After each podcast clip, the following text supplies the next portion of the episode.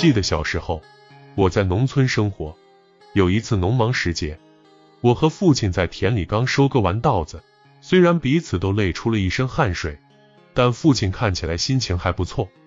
于是，父亲便从他那较为拮据的口袋里掏出了皱巴巴的二元钱，递给我说：“你这几天帮我收割稻谷，估计也很累。这样吧，我给你两块钱。”你把这两块钱拿到我们隔壁湾子里的代销店里去买几个月饼尝尝吧。我问父亲，无缘无故的买月饼搞么事呢？父亲说，今天是中秋节，中秋节要吃月饼，所以我才给了你两块钱去买月饼。由此看来，彼时的父亲虽然作为一介农民，人生较为困顿，生活颇为拮据，却依然不失浪漫之情调，依然保有一定的雅兴。依然在以自己的素朴之方式，传承着在中秋佳节吃月饼的风俗与习惯。倘若父亲当时不让我去买月饼，我还真不知道当天就是中秋佳节。幼时的我，似乎并不在意今夕是何夕，相当于是父亲给我两块钱去买月饼这一举动，顿时唤醒了我对中秋佳节的记忆和念想。父子田地同意道：“一丸稻谷心绪好。”父亲赐我两元钞，新买月饼尝佳肴。这应该是当年那个美好场景的真实之素描。记得一九九八年我读中三年级时，在当年的中秋节前夕，刘仲明老师正好在给我们讲解语文课本上的一篇经典名作，即苏轼的经典代表作《水调歌头·明月几时有》。因为恰到好处的在对的时间里学习对的文章。因而我对苏轼的这篇佳作印象很深，记忆深彻。《水调歌头·明月几时有》因而也成为我头脑中为数不多的可以完整的、顺畅的背诵出来的古代名篇之一。依稀记得，当时刘仲明老师在给我们讲解这篇文章时，不是机械式照本宣科的按部就班的讲解，还颇有创意的从家里带来了一个录音机，用录音机在班上播放了有古典诗词。《水调歌头·明月几时有》改编而成的现代流行歌曲《明月几时有》。彼时，我们在教室里一边赏析着《水调歌头·明月几时有》，一边聆听着曼妙的歌曲《明月几时有》，相当于古典的意境与现代的旋律完美的交织融合，真是别有一番情调和趣味在心头。二零零三年，我在湖市读大二。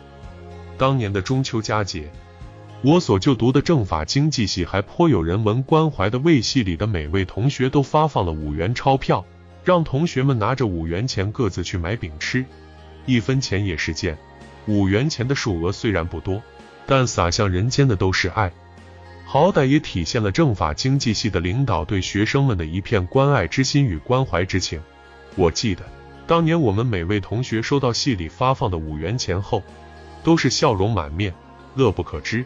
同学们没有想到学校会这么好，会如此好心的、善意的、温雅的工钱去让同学们买月饼吃。拿到钱的同学们心情都相当不错，都一个个跃跃欲试的拿着那笔小钱去胡师八洞口的门店里买月饼吃。五元小钱虽不多，体现关怀越心窝，洒向人间皆是爱。至今回味恍如昨。总之，系里的领导曾经赏给我们每人五元小钱去买月饼吃的温馨往事，在不经意间愉悦了我在胡适的求学生活，平添了我今日回味往事的鲜活素材。二零一二年，建明调离黄石前的那个中秋节，是与广大台胞台商一起度过的。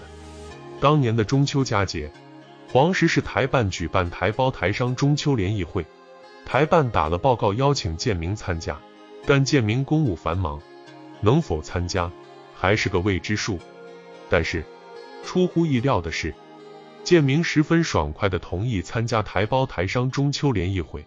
时至今日，我依然十分清晰的记得建明在台胞台商中秋联谊会上的一段颇为感人至深的致辞。今天是中秋佳节。很多单位今天都在举办关于中秋的盛会，很多单位都在举办中秋联谊活动，很。多单位很早就向我发出了邀请，都非常希望我去参加他们的联谊活动。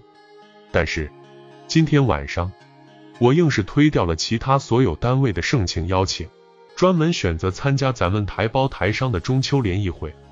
我认为其他单位举办的中秋联谊活动，我都可以不参加，但是我不能不参加咱们台胞台商的联谊活动，我不能不与大家共叙两岸亲情。广大台胞台商跨越台湾海峡，跨越万水千山，远离台湾亲人和朋友，千辛万苦的来到黄石，全力打拼兴业，助推黄石经济社会发展，实属不易。所以，即使我的工作再忙，即使我把其他单位的邀请全都推掉，也无论如何要参加咱们台胞台商的中秋联谊活动。建明的一番发自内心肺腑的真情致辞，深深的打动了在场的所有台胞台商，当然也深深的打动了我。海上生明月，天涯共此时。建明的致辞体现了他的政治站位、大局意识和家国情怀。当然，他能够推掉其他公务，专门抽出时间与台胞台商共度中秋，也让黄石的广大台胞台商度过了一个意义非凡的中秋。我记得。当时，一位颇为挑剔的台商也情不自禁的、十分慨叹的认为，今天的台胞台商联谊会档次高、规格高。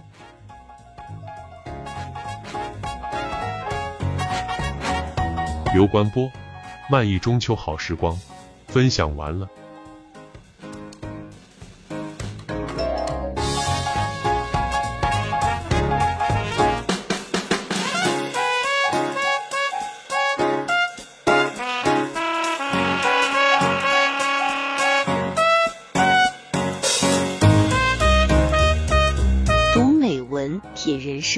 看世界，打开心灵的锁。